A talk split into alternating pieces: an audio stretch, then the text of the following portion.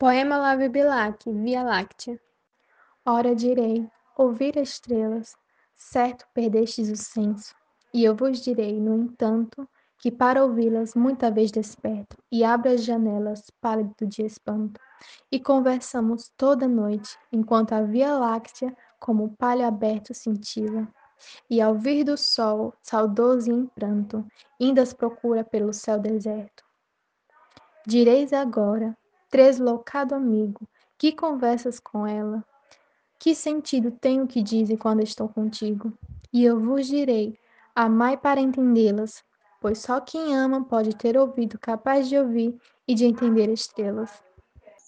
Como a floresta secular, sombria, virgem do pasto humano e do machado, onde apenas horrendo ecoa o brado do tigre e cuja agreste remaria não atravessa nunca a luz do dia, Assim também da luz do amor privado tinhas o coração ermo e fechado, como a floresta secular sombria.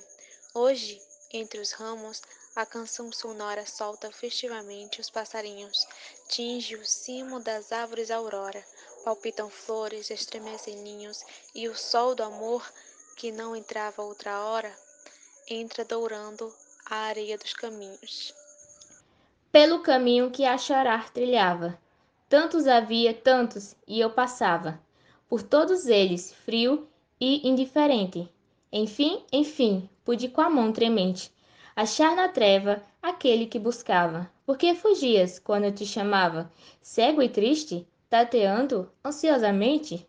Vim de longe, seguindo de erro em erro, teu fugitivo coração buscando, e vendo apenas corações de ferro.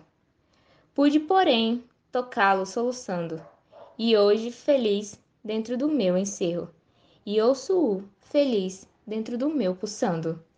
Não tem faltado boca de serpentes, dessas que amam falar de todo mundo e a todo mundo ferem, maldizentes, que digam, mata o teu amor profundo, abafa-o, que teus passos imprudentes te vão levando a um pélago sem fundo.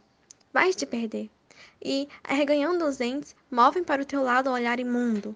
Se ela é tão pobre, se não tem beleza, Ias deixar a glória desprezada e os prazeres perdidos por tão pouco? Pensa mais no futuro e na riqueza. E eu penso que afinal, não penso nada. Penso apenas que te amo como um louco. Pouco me pesa o que me fez sorrindo, desses versos puríssimos e santos, porque nisso de amor e íntimos prantos, dos louvores do público prescindo. Homens de bronze, uma verá de tantos, talvez um só, que, essa paixão sentindo, aqui demore o olhar, vendo e medindo, o alcance e o sentimento desses cantos. Será esse meu público.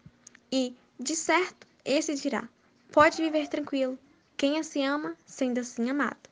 E, trêmulo de lágrimas coberto, há de estimar quem lhe contou aquilo, que nunca ouviu com tanto ardor contado.